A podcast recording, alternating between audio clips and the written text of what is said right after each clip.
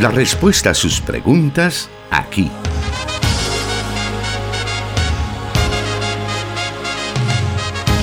En Solución Bíblica. Comenzamos. Muy buenas tardes, gracias por estar en sintonía de Plenitud Radio para Santa Ana y Sonsonate, también transmitiendo a través de 100.5 FM Restauración para todo El Salvador, 540 AM la estación de la palabra y 1450 AM en San Miguel transmitiendo para la zona oriental y en Guatemala estamos transmitiendo a través del 89.1 para la zona occidental de tan bello país. Gracias por estar ya pendiente de nosotros y queremos darle la bienvenida esta tarde al programa Solución Bíblica y al encargado de responder a cada una de sus preguntas que es el pastor Jonathan Medrano. Bienvenido, pastor. Muchas gracias, hermano Miguel. Un saludo muy especial para todos los que ya están pendientes de este programa Solución Bíblica. Para nosotros es un enorme privilegio poder llegar donde quiera que usted se encuentre y acompañarle con este programa que tiene como objetivo tratar la manera de aclarar las preguntas que nos trasladan nuestros oyentes. Siempre hacemos la aclaración que estamos atendiendo cada una de ellas según el orden de llegada. Así es que si usted ha enviado su pregunta al programa, eh, le animamos para que nos tenga un poco de paciencia y en las dos emisiones que tenemos a la semana poder responder a sus inquietudes. Por supuesto, cada semana recibimos diferentes preguntas que usted nos envía a través de diferentes medios, como es el WhatsApp, el Facebook y estamos llevando esas preguntas a una lista y como ya lo decía el pastor Jonathan, estamos respondiendo o estamos dando a conocerlas por orden de llegada. Este día martes no es la excepción, vamos a continuar con esas preguntas que usted nos envía para que juntos podamos encontrar esa respuesta bíblica. Desde ya queremos invitarle para que comparta en sus redes sociales esta transmisión que tenemos en Facebook Live. Estamos en las páginas de Solución Bíblica, Plenitud Radio y Misión Cristiana Elim Santa Ana. Usted puede compartir en su muro de Facebook o en otras redes sociales como Instagram, en Twitter, donde usted desee puede compartir esta transmisión para que lleguemos a más personas y que el conocimiento de las Sagradas Escrituras pueda encontrar corazones fértiles. Vamos a la primera pregunta de esta tarde y esta nos dice así. Dios le bendiga, hermano Jonathan. Le saludo de Lirios del Norte. Tengo una duda. En el libro de Génesis capítulo 6 versículos del 1 al 4, donde dice la Biblia que los hijos de Dios vieron que las hijas de los hombres eran hermosas, tomaron para sí mujeres y nacieron gigantes. Cuando dice los hijos de Dios, ¿quiénes eran? Dios me lo bendiga siempre. Bueno, Génesis capítulo 6, versículo del 1 al 4 hace una referencia efectivamente a los hijos de Dios y a las hijas de los hombres. Hay una separación que el escritor trata la manera de hacer. Y ha habido muchas opiniones sobre quiénes eran los hijos de Dios o tratar la manera de descubrir la identidad de estos personajes y por qué los hijos que tuvieron ellos con las hijas de los hombres crecieron como una raza sorprendente de gigantes, tal como lo señala la palabra eh, hebrea nefilim, ¿verdad? Que se traduce como gigantes. A fuerza de ser sincero, estimado oyente, hay tres opiniones sobre la identidad de quienes eran los hijos de Dios. Y las tres tienen diferentes argumentos. Voy a tratar la manera de desarrollar cada una de ellas y usted va a notar que una de ellas se pondera de mejor forma o se acerca de mejor forma al contexto del que el libro de Génesis quiere develar un, mensaje. Esas tres opiniones son, uno, que eran ángeles caídos, es decir, esa es una eh, teoría o una interpretación. La segunda era que eran gobernantes poderosos o, con bastante facultad, ¿verdad? Es decir, gente que tenía una, un gobierno, una actitud de tiranía sobre los demás hombres. Y lo tercero es que estos hijos de Dios eran los descendientes de Seth, que se casaron con los descendientes malos de Caín. Bien, al hablar acerca de la primera teoría, es verdad que en el Antiguo Testamento la frase hijo de Dios hijos de Dios, más bien aparece en algunos pasajes de la Biblia, específicamente en el libro de Job, capítulo 1, versículo 6, en el capítulo 2, versículo 1, en el capítulo 38, versículo 7. Cada uno de estos pasajes hace una referencia directa a seres angelicales. Y dentro de esos seres angelicales que se mencionan en el libro de Job, se hace una mención que se presentó Satanás a esa, bueno, delante de la presencia del Señor. Entonces ahí es donde surge la pregunta, ¿verdad? Eh, ¿Cómo es que en una reunión en la que se identifica que los seres angélicos se presentan ante Dios y se presentan como hijos de Dios, también entre ellos aparece eh, la persona de Satanás. Entonces eso lleva a interpretar a algunas personas que los hijos de Dios a los que hace referencia el libro de Génesis en el capítulo 6 en realidad está haciendo una referencia eh, a seres angelicales caídos que por lo tanto se metieron con las mujeres, es decir, con las hijas de los hombres. Ahora, hay una cosa que es evidente y es que los seres angelicales no tienen género o sexo. Entonces, por lo tanto, al no tener sexo, eh, ¿cómo es que tuvieron eh, relaciones sexuales o se acercaron a las hijas de los hombres para dar como resultado la descendencia de gigantes sobre la tierra. Es, es decir, cómo un ser angelical puede tomar, ¿verdad? Una, un elemento humano o material, siendo que este es un ente espiritual. Y cómo es que también ellos son capaces de reproducirse, ¿verdad? Es decir, es algo inconcebible.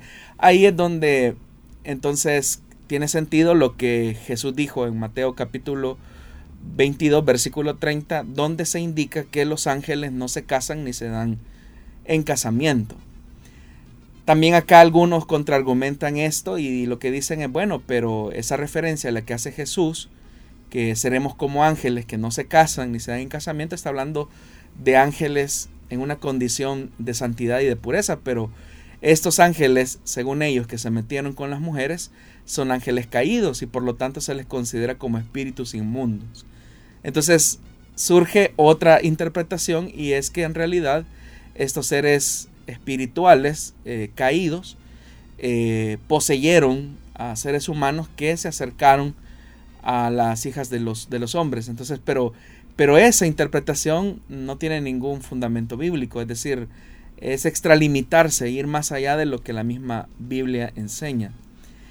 La segunda opinión, que eran gobernantes superpoderosos eh, o que tenían una, actitud tiránica em, que provocaba mucha violencia y maldad, tendría sentido si no fuera por el hecho de que se dice que de estos eh, proceden también la raza de los gigantes. Es decir, cómo es que alguien que ostenta el poder, solo por el simple hecho de ostentar el poder y tener cierta vinculación con el ejercicio de la violencia, va a desarrollar gigantes, a no ser que el término nefilim quiera referirse a alguien que tiene mucha fuerza y no necesariamente como se entiende a alguien que es muy grande en altura, sino que el énfasis más iría como a alguien que tiene una fuerza gigantesca.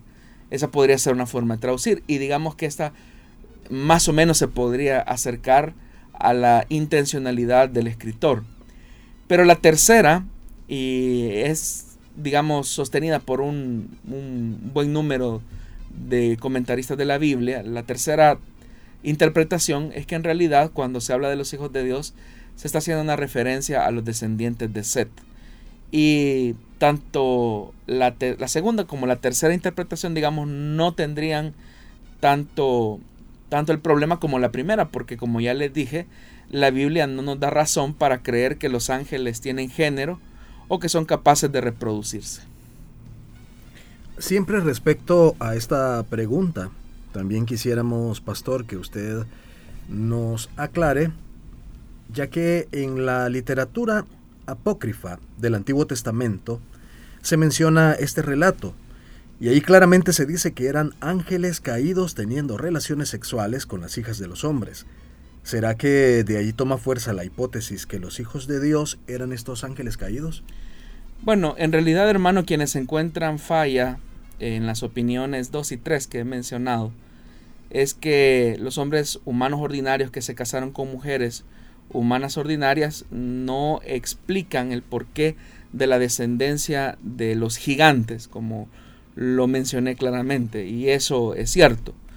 Y se objeta preguntándose por qué eh, decidió, por qué Dios decidió traer el diluvio sobre la tierra, cuando en realidad Dios nunca prohibió que hombres humanos eh, con ciertas facultades de autoridad eh, se unieran a los descendientes de Seth y se casaran con mujeres humanas ordinarias que eran pues descendientes de Caín.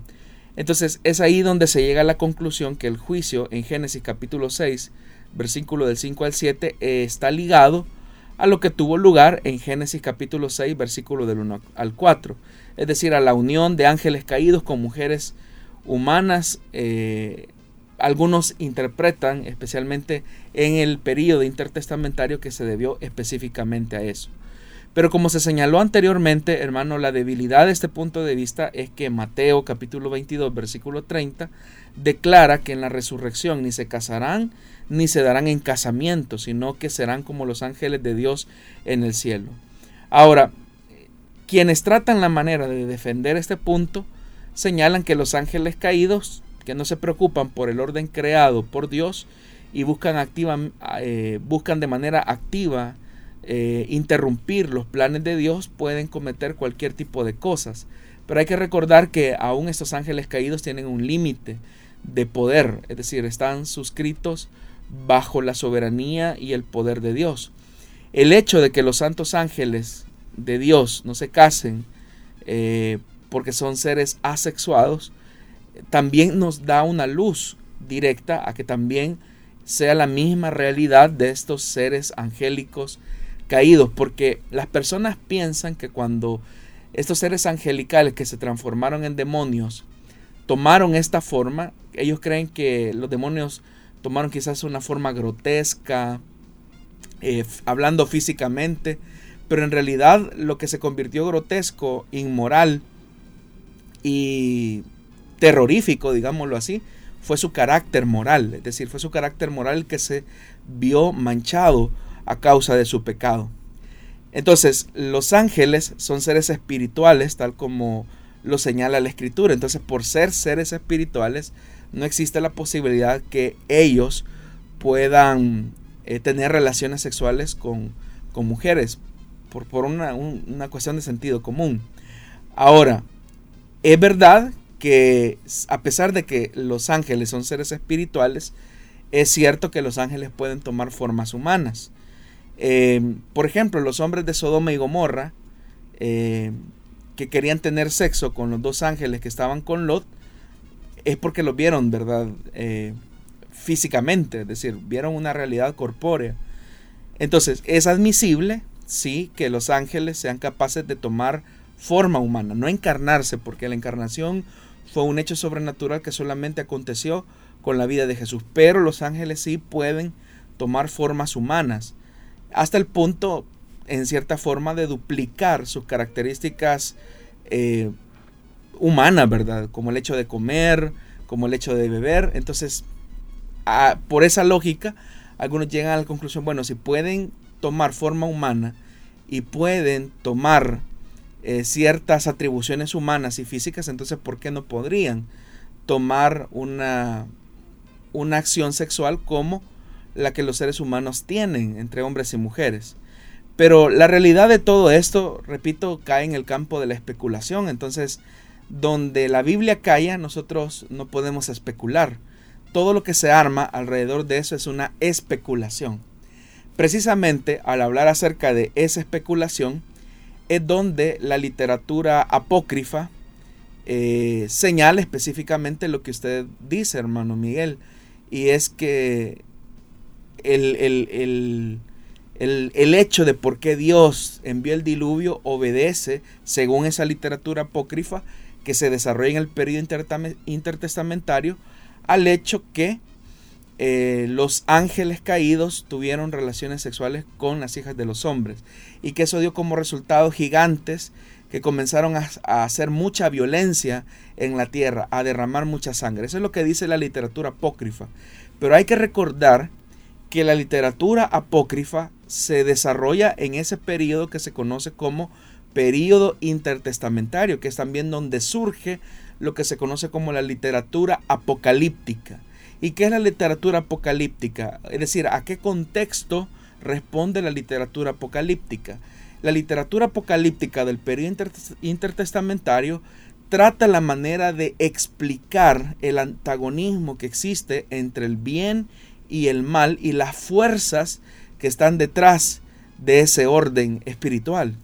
Pero repito, aún la literatura apócrifa que se desarrolla en el periodo intertestamentario, es decir, muchísimo tiempo después de que el Génesis fuera escrito, es una eh, especulación. Entonces, es verdad, eh, la razón de por qué algunos intérpretes toman eh, esta, esta línea de interpretación más obedece a una interpretación que se acerca a estos documentos apócrifos del periodo intertestamentario.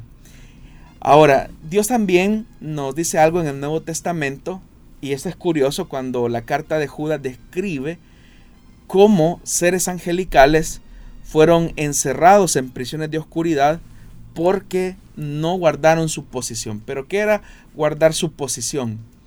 Guardar su posición habla de la sumisión que estos seres angélicos debían de tener hacia Dios en relación a ellos mismos. Pero la rebelión surge cuando estos seres angélicos creen que pueden ser semejante al Altísimo y por lo tanto pueden contrariar la voluntad de Dios. Eso es lo que el texto eh, nos da pequeñas luces de lo que pasó, pero nunca se dice que la razón por la cual el Señor los sometió a prisiones de oscuridad haya sido porque estos se hayan, hayan tomado forma humana y a la vez hayan tenido relaciones sexuales con mujeres, tal como lo quiere indicar la literatura apócrifa del periodo intertestamentario, que por ser apócrifa, eh, pues carece, ¿verdad?, de todo fundamento bíblico o teológico, ¿verdad?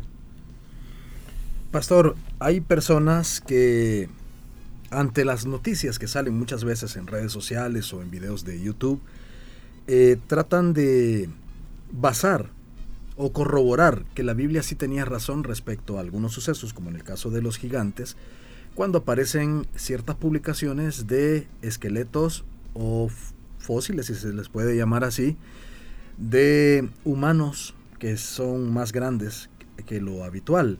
¿Es correcto que los cristianos busquen esa corroboración, por así decirlo? El problema es que la forma en que Dios quiere que nos acerquemos a la verdad es a través de la fe y no sobre la base de la comprobación científica, porque es verdad que hay muchos elementos que la ciencia ha descubierto que corroboran el suceso bíblico, el relato bíblico. Pero si alguien se quiere acercar a Dios o alguien quiere, por decirlo así, tener fe, sobre la base de los hallazgos científicos que la, la ciencia va arrojando, eh, va por mal camino. Es el camino por el que Dios no quiere que nos acerquemos a Él. Dios no tiene necesidad de demostrarle nada a nadie. O sea, para Dios su palabra es suficiente y eso debe ser motivo eh, necesario como para poner toda nuestra fe en lo que Dios ha dicho. Ahora, cuando entendemos eso, esto nos lleva pues obviamente a que cuando hay algún descubrimiento científico, como hallazgos como los que usted menciona, eh, eso pues simplemente lo que hace es corroborar, número uno, lo que ya creemos y lo que la Biblia dice. Pero cuando nosotros colocamos eso como un elemento primario que va a sustentar nuestra fe, es ahí donde nosotros podemos cometer gravísimos errores.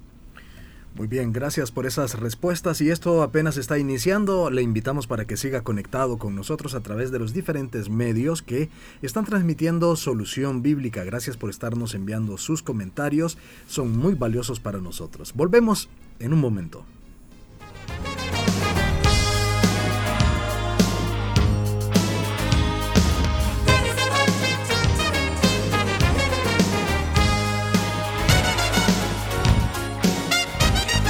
Escríbenos tus preguntas al número de WhatsApp de Plenitud Radio 503 7848 5605 y número de WhatsApp de Restauración 503 78 56 94 96.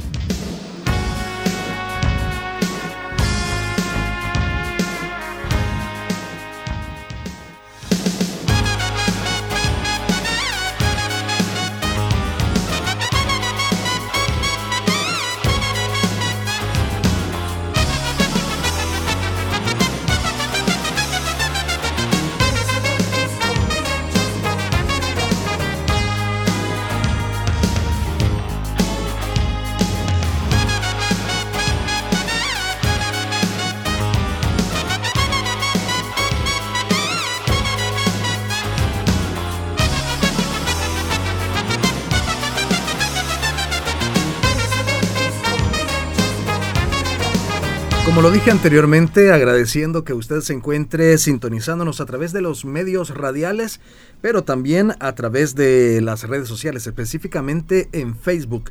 Ahí estamos transmitiendo el programa y ya hay varias personas que se están reportando con nosotros. También usted puede dejarnos un comentario, díganos dónde nos está viendo y escuchando, para que nosotros podamos tener el gusto de leer su comentario.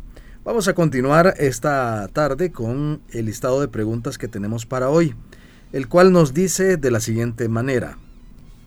¿Cuál debe ser la postura bíblica de los cristianos con relación a la pena de muerte? Si en el Antiguo Testamento Dios consideraba dicha pena como admisible dentro de su marco legal. Bueno, según los últimos datos conocidos a través de Amnistía Internacional, son 55 los países del mundo que han abolido la pena de muerte para todos los delitos. Hay unos 27 países que, aunque incluyen la pena de muerte en sus códigos penales, no la han aplicado en los últimos 10 o más años.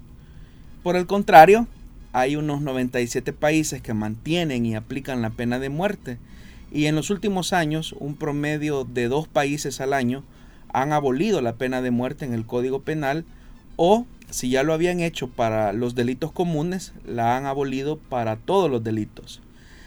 La pena de muerte, estimados hermanos, es especialmente frecuente en los países de tradición y cultura musulmana.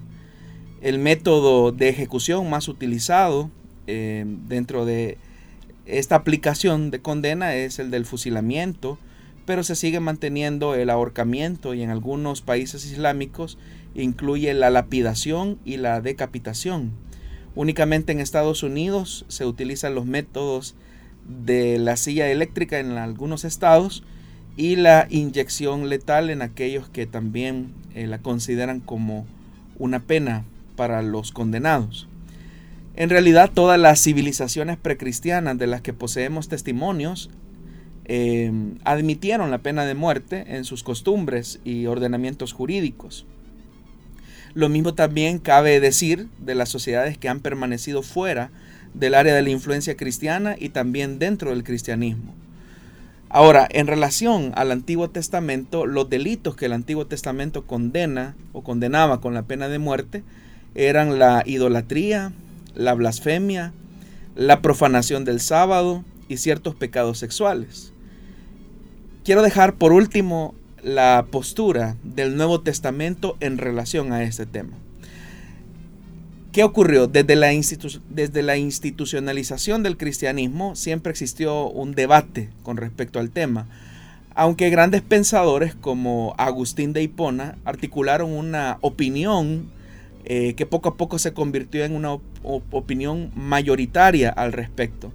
En uno de sus libros, en una de sus obras más célebres, La ciudad de Dios, Agustín afirma lo siguiente, no obraron contra este precepto que dice, no matarás, quienes por mandato de Dios, investidos de autoridad pública a tenor de las leyes, castigaron a los criminales con muerte. Es decir, Agustín lo que dice en su obra es que quienes investidos por autoridad, aplicaron la pena de muerte a alguien que merecía ese castigo, no infringió el precepto que dice no matarás.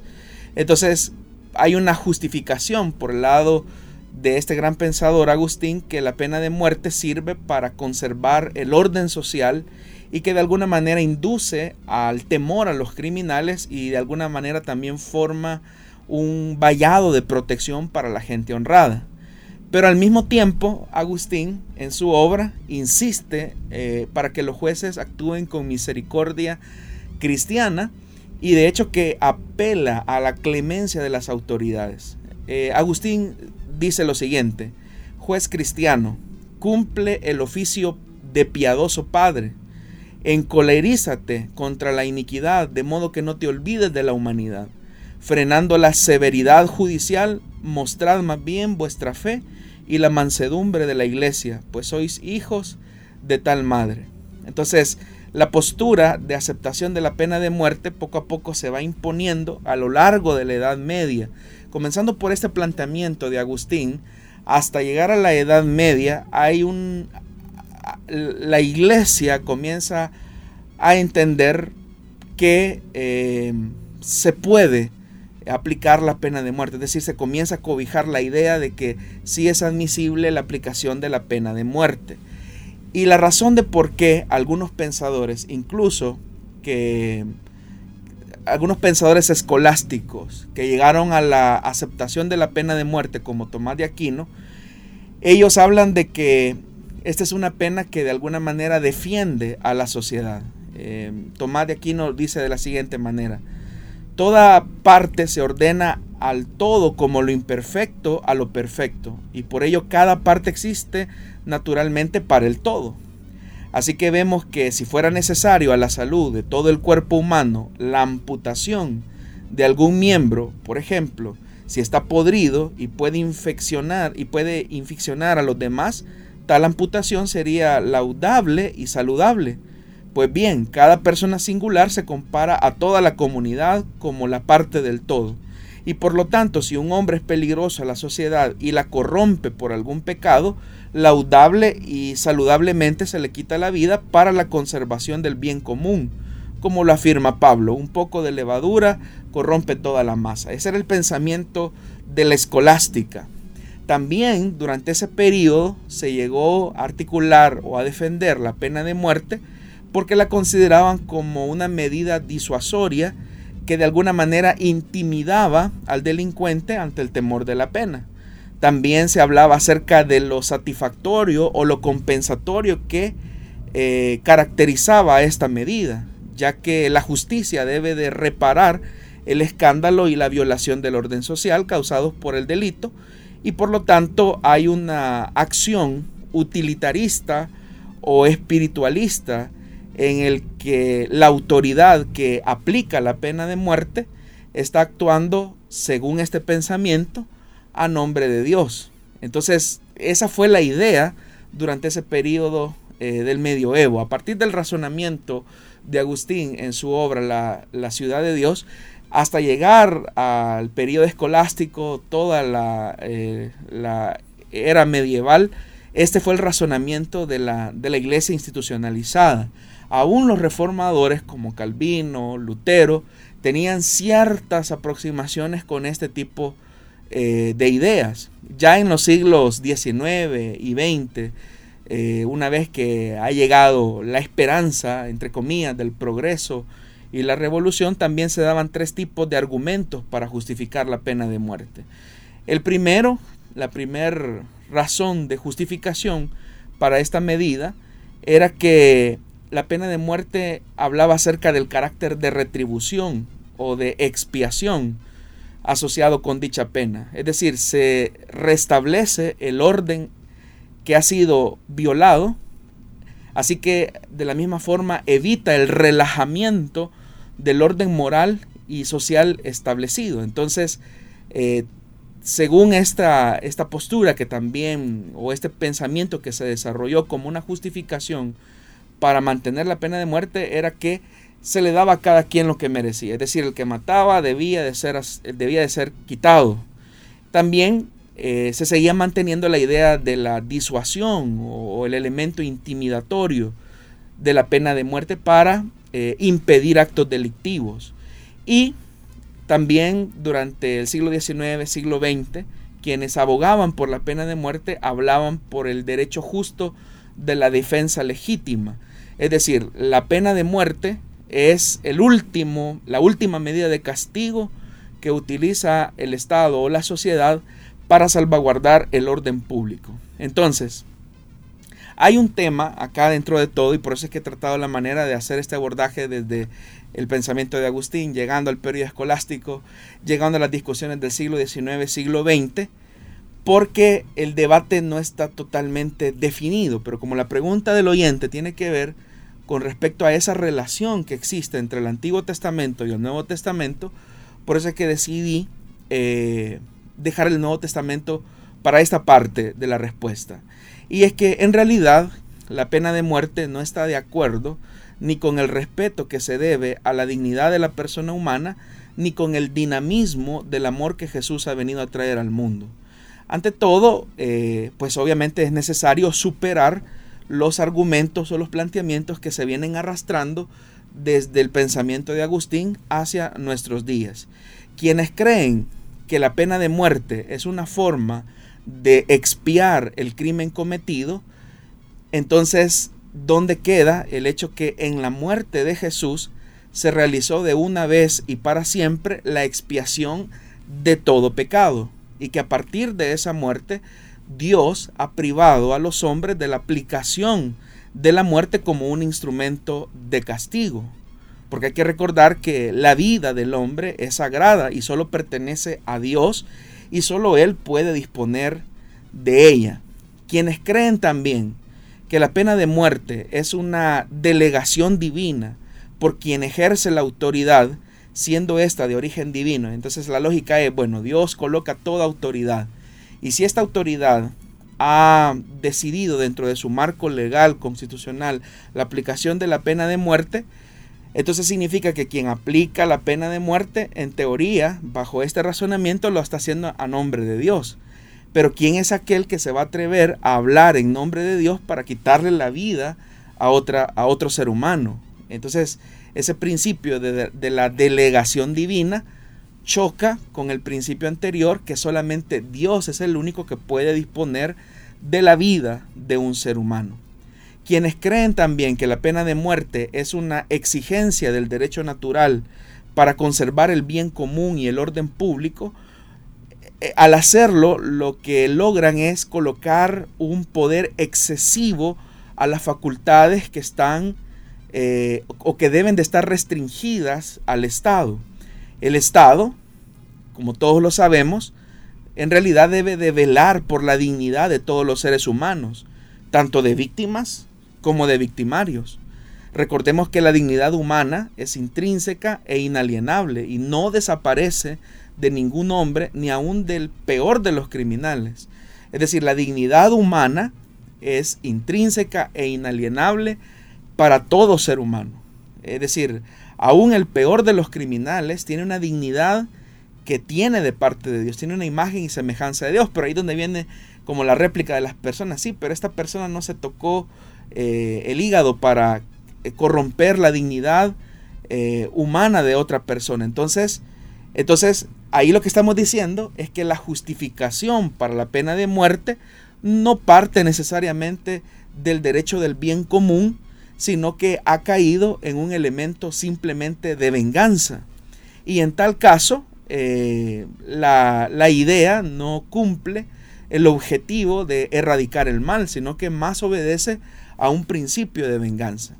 Esta justificación de la pena de muerte a partir del derecho natural ha recurrido muchas veces a un doble argumento. En primer lugar, se fundamenta en aquellos que dicen o hablan acerca del principio de la totalidad, en la afirmación de que la parte está ordenada al todo, por lo que es legítimo sacrificar una parte en beneficio del todo. Es el antiguo argumento que relacionaba la pena de muerte con la amputación de un miembro, como se creía también en, el medioevo, cuando se decía, bueno, si una, una parte del cuerpo está enferma, entonces, y para que se preserve la vida, entonces es necesario amputar esa parte del cuerpo para que toda la vida tenga eh, existencia. Pero nosotros no podemos comparar de ninguna manera un órgano, una parte del cuerpo con una persona. Existe una, una diferencia, pues obviamente claramente marcada. Y el segundo argumento que muchas veces las personas hablan es acerca de la legítima defensa. Es verdad, el Estado tiene la obligación de defenderse de aquellos que destruyen a quienes, a, quienes debe garantizarles la seguridad y el bien común de la sociedad. Pero, sobre todas las cosas, el Estado garantiza o debería de garantizar la dignidad de los individuos. Entonces ahí es donde se, donde se cae en un choque de, de, de, cosmovisión o, de principio. Y es verdad, o sea, cuando el Estado pondera la, dignidad de, cada ser humano. O sea, el Estado no está en esa facultad de hacerlo. Y el problema es que cuando se le ofrecen eh, ese tipo de recursos legales al Estado para determinar ese tipo de sanción, lo que está haciendo el Estado, al mismo tiempo que quiere defender la dignidad de otra persona, está atropellando la dignidad de otro ser humano. Pero el punto es que el Estado no representa a Dios en ningún momento. Entonces la, la reflexión ética que admita la pena de muerte eh, debería probar que se trata de que es una pena útil, necesaria y digna. Pero vamos a ver si la pena de muerte es útil, necesaria y digna. Para ver si tiene una admisibilidad. En primer lugar, hablemos de que si la pena de muerte es útil. ¿Qué aporta hoy la pena de muerte al bien común? En primer lugar, no compensa a la propia víctima ni a sus familiares, a no ser, como repito, que lo que se esté buscando es una venganza, como una aparente compensación. Y también es muy discutible que contribuya al ordenamiento pacífico de una sociedad, de una sociedad. Habría que tomar además en consideración la situación psicológica de muchos asesinos y que la mayoría de los homicidios se cometen en situaciones altamente emocionales y pasionales, en donde el efecto disuasorio tiene un valor relativo. La intimidación actúa, pero sus efectos se hallan unas veces favorecidos y en otras ocasiones anulados por otros factores sin que pueda establecerse en ningún caso una relación directa entre intimidación y prevención del delito. Porque muchas veces se ha dicho es que la aplicación de la pena de muerte lo que haría es prevenir el delito, pero no necesariamente eh, lo uno implica lo otro porque hay otros factores en las cuales se pueden hallar eh, favorecidos el tema de la intimidación, pero en otros eh, convertirse en anulados. Por otra parte, hermanos, debe de subrayarse que la pena de muerte no tiene ningún significado educativo o resocializador para el delincuente. Simplemente se elimina y se le niega la posibilidad de un cambio. Hablemos si una sociedad necesita la pena de muerte. La pena en general es necesaria para la afirmación y confirmación de los valores que son indispensables para la convivencia social y como última arma en la defensa de la sociedad, ya que no se han encontrado fórmulas distintas para reafirmar y proteger los valores comunitarios. De hecho que la pena, estimados hermanos, tiene un significado retributivo de devolución de los bienes perdidos, por lo que su contenido debe de guardar entonces una relación con la entidad del delito. Pero la pena tiene también el significado de corrección y reinserción social y prevención contra delitos futuros. Estos datos son los que confirman la legitimidad de un sistema penal.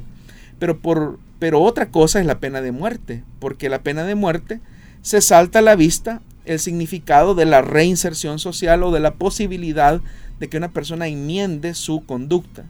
Además, no puede excluirse absolutamente los errores judiciales en aquellos países donde se ha aprobado la pena de muerte.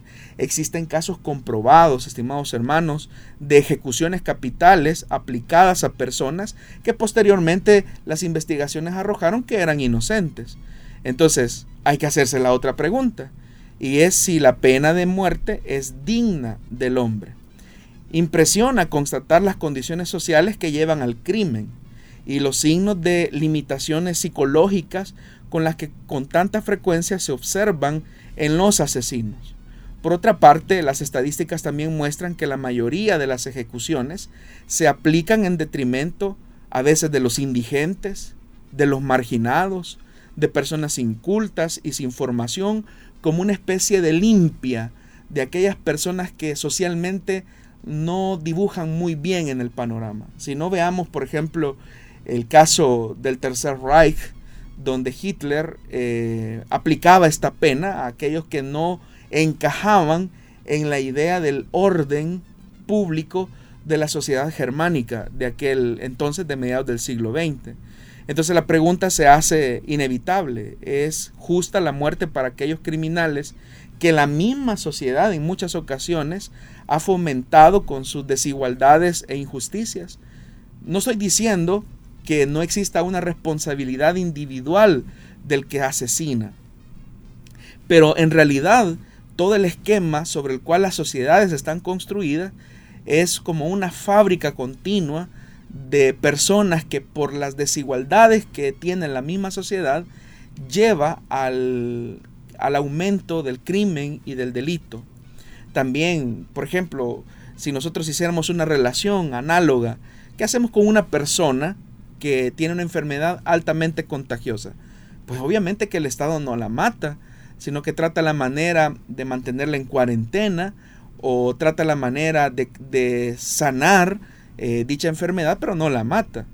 Entonces, ¿por qué? Porque hay un elemento de dignidad, de la salud de ese hombre. Entonces, de la misma forma, tendría que existir esta relación con aquellos que hacen este tipo eh, de, de cosas. Entonces, la sociedad debe de proteger a sus miembros contra la delincuencia, pero no con cualquier medio, sino con los que son propios de la dignidad humana. Y yo quisiera decir que la primera persona que en el Nuevo Testamento se opuso a la pena de muerte fue el Señor Jesús. En el caso de la mujer que fue sorprendida en adulterio. La ley mosaica establecía que el adulterio tenía que ser castigado con lapidación. Pero me parece interesante lo que Jesús hace. Y es que cuando llevan a la mujer frente a Jesús, Jesús hace primero lo que, lo que debe de hacer y, es sorprendente la sabiduría con la que el maestro eh, lo afirma. Y es que como estaban acosando a Jesús frente al delito real de aquella mujer, Jesús los coloca de la misma forma. Le dice, bueno, el que de ustedes esté sin pecado, que lance la primera piedra. La, la misma ley establecía que la paga del pecado es muerte. Es decir, esa era la ley de los profetas. Entonces, está bien, matemos a esta mujer, merece la muerte. Pero en cola siguen ustedes. Porque delante de Dios su pecado es semejante y digno de muerte al pecado de esta mujer. Lo que sucede es que como hemos normalizado tanto la maldad, que nosotros hacemos una categoría de pecado, de maldad. Pero para Dios, como es el enfoque bíblico, el que estamos viendo, eh, tiene el mismo peso de muerte un pecado que nosotros consideramos menor frente a otro que consideramos mayor. Pero uno diría, bueno, entonces Jesús en ese pasaje de la mujer adúltera, él pasó por alto la gravedad de la falta de la mujer. No, no fue así. Jesús incluso le dijo, mujer, ¿dónde están los que te condenan? Ninguno, Señor, ninguno está. Entonces Jesús viene y le dice, bueno, ni yo te condeno. O sea, tú mereces la muerte, pero yo no te condeno. Vete y no peques más. Entonces viene una, una, una pena de retribución. Vas a tener que enfrentarte a la realidad de que ofendiste a tu esposo y vas a tener que darle una explicación a tu esposo y vas a restituir a tu esposo. Pero lo haces sobre la base de la vida. Entonces, hermanos, nosotros podemos entender que la pena de muerte no tiene efectos disuasorios como frecuentemente se le, atribuye. La pena de muerte no restablece el orden de dignidad de la, de la vida humana. La pena de muerte tiene un carácter que no, no busca la resocialización del individuo, como vemos que en el caso de Jesús con la mujer adúltera sí lo hay, es decir, sí lo existe. Bueno, sabemos que la respuesta a esta pregunta ha tocado todos los aspectos y estos deberían a nosotros llevarnos a una reflexión seria, a una reflexión cristiana de lo que usted muy bien ha explicado. Pero a lo mejor entre, entre toda esa explicación y todo lo que usted ha hoy dejado claro, siempre existe el cristiano que desea ver, entre comillas, justicia, eh, con las personas que han cometido algún delito y los mismos cristianos pueden decir, es lo que se merecen. ¿Qué, hay con ellos? ¿Qué les podemos decir? Bueno, es lo que hablábamos hace un momento, hermano Miguel, acerca del tema de expiar la maldad, ¿verdad? Entonces, pensemos, por ejemplo, cuando Jesús tenía que eh, llegar a Jerusalén y tenía que cruzar por territorio de samaritanos, dice la Biblia, pero eh, los samaritanos no se lo permitieron porque entendían que Jesús lo que quería era llegar a Jerusalén. Y aquellos discípulos encolerizados le dicen, Maestro, oramos para que descienda fuego del cielo y los consuma y los malmate. Pensemos por un momento, ¿qué merece una persona que rechaza al Hijo de Dios? ¿Qué merece una persona que eh, ofende al Hijo de Dios? Pues merece la muerte en, nuestro, en nuestra lógica. Pero Jesús viene y sorprende con su respuesta, a pesar de que a él le habían hecho el agravio. Él dice, eh, ustedes no saben ni, de qué espíritu son, no saben que el Hijo del Hombre no ha venido para tener esta misma línea de pensamiento de venganza, sino que el Hijo del Hombre tiene otra misión, que es la misión de la vida. Pero es importante eso, ustedes no saben de qué espíritu son. ¿Por qué digo esto? Porque también para muchos cristianos, en su supuesto celo por la justicia, no se dan cuenta que al aplicar una condena de este tipo, de ser víctimas, de ser una sociedad víctima, vamos a decirlo así, nos convertimos en una sociedad victimaria. Es decir, seguimos perpetuando el ciclo de violencia. Es decir, si la pena de muerte sanara las heridas, si la pena de muerte eh, retribuyera eh, de alguna manera la condición de dolor que se tiene ante la pérdida de un ser querido, pues uno diría, tendría sentido, pero el mismo Jesús eh, que se enfrenta a esta realidad entiende que ese no es el camino. Y es ahí donde uno se preguntan, bueno, ¿y qué tiene que ver el hecho que en el Antiguo Testamento sí Dios aplicaba pena de muerte para este tipo de cosas. El problema es que solamente estamos viendo un aspecto de la revelación de Dios. Y la revelación de Dios no se quedó ahí, la revelación de Dios fue progresando hasta llegar a la venida del Hijo de Dios. Y en Jesús, que es la máxima revelación de Dios dada a los hombres, encontramos que para Jesús la transformación de un individuo parte de la misericordia y de la retribución que se pueda tener eh, en una justicia retributiva. Nosotros no estamos acostumbrados a ese tipo de justicia, en el que se retribuya, es decir, que exista una, restitución, más bien dicho, una justicia restitutiva, esa es, la palabra, donde se restituya eh, el daño.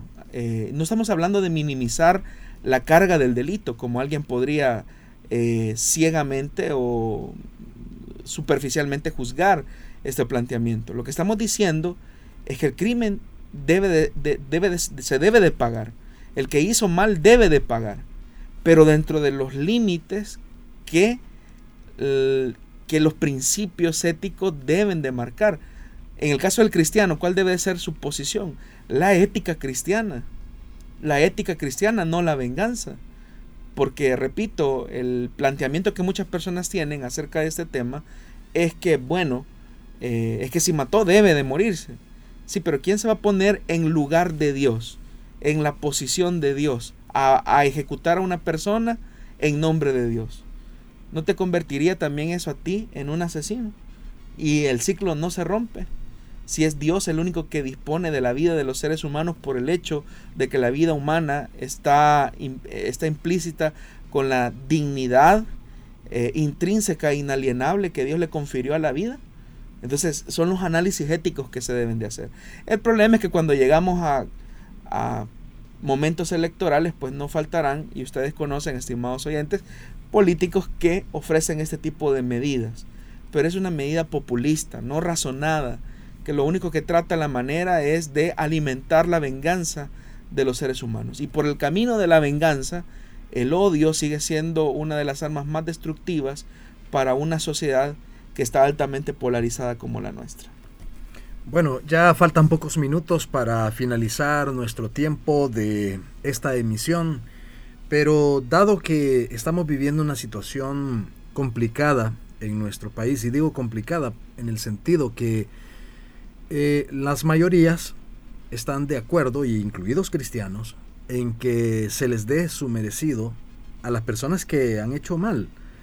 Pero lo que ocurre es que a lo mejor están dejando de lado esa dignidad que usted mencionaba también y que sobre todo están dejando la enseñanza de Jesús de lado al momento de querer esa venganza hacia las demás personas. ¿Qué es lo que nosotros realmente como iglesia cristiana debemos admitir dentro de nuestra vida cristiana, por así decirlo? En el sentido de que muchos cristianos lo aprueban todo esto porque se ha predicado, se ha llevado el mensaje y muchas veces hasta han sido ultrajados cristianos por los mismos eh, perseguidos, ¿verdad? Entonces los cristianos dicen, bueno, se les predicó, no quisieron, ahora dejémoslos que se los lleve el río, por usar una frase salvadoreña. Bueno, hay una realidad y es que quien comete un delito, un crimen, debe de pagar por él, ¿verdad? Eh, para eso es que la autoridad ha sido establecida para eh, aplicar la justicia. O sea, eso es un hecho innegable. Pero aún dentro de las normativas jurídicas existen una serie de elementos que buscan ese fin. El problema es que cuando hay un irrespeto a esa normativa, lo que ocurre es que en el supuesto deseo de establecer una justicia se le cometen injusticias a quien no la debe. Y hay personas eh, actualmente que han sido capturadas, por ejemplo, y que no tienen, o sea, no tienen ningún, eh, ninguna evidencia en su contra que los lleve a ese punto de ser eh, capturados y estar en una condición tras las rejas. nosotros tenemos casos de personas que literalmente, o sea, han sido capturadas no por porque han cometido un delito, sino que simplemente porque viven en una zona donde quizás a lo mejor son jóvenes y, se llega y se les captura, pero es porque hay una eh, marginación por el lugar donde, donde viven, ¿verdad? Hay una estigmatización y hay un atropello a los derechos humanos tal como se ha señalado. Aún en el trato que se le, se le debe de dar a una persona, se establece el principio de inocencia. Es decir, toda persona es inocente hasta que no se le demuestre eh, lo contrario.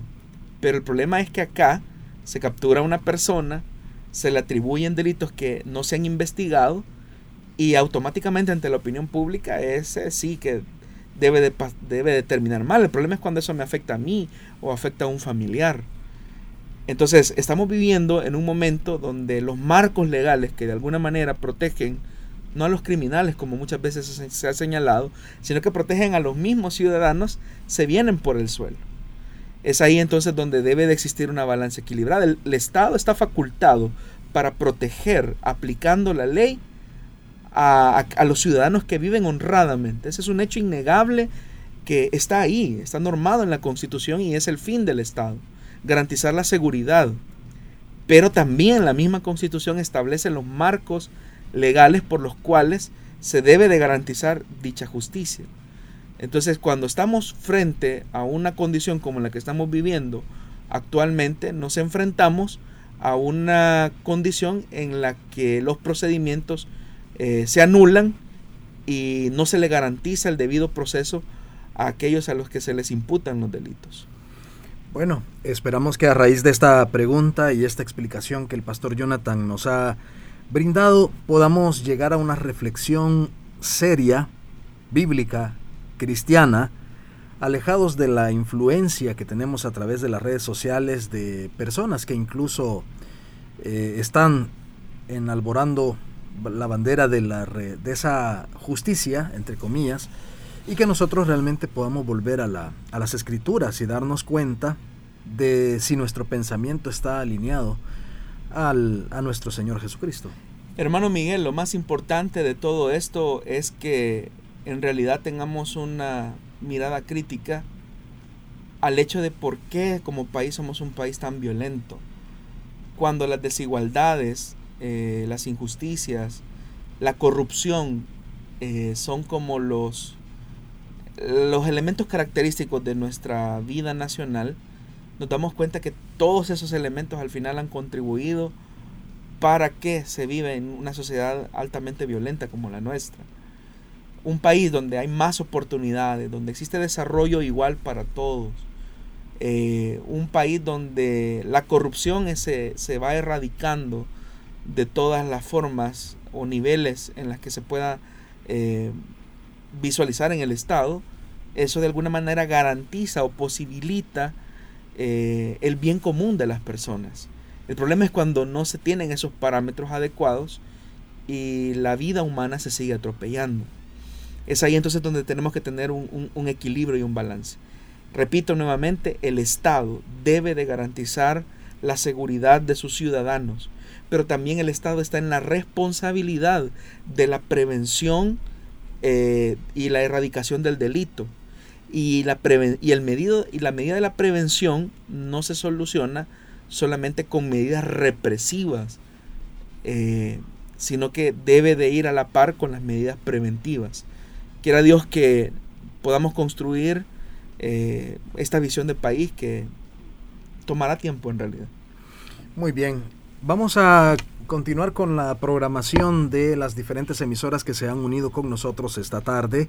Le invitamos para que pueda revisar nuevamente esta transmisión que hicimos en Facebook Live, donde eh, pues es al finalizar esta transmisión usted puede volver a escuchar el programa y si no pues puede también recurrir a las plataformas de Spotify y SoundCloud para que pueda nuevamente pues a revisar cada uno de los detalles, las respuestas que se han dado esta tarde. Pastor Jonathan, gracias por habernos acompañado.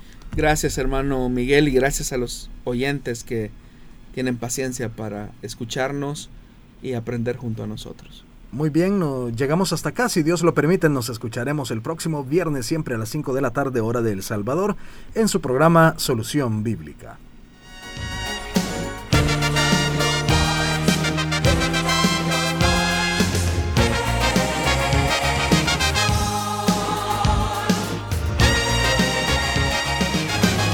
100.5 FM Restauración, transmitiendo en vivo. Solución Bíblica.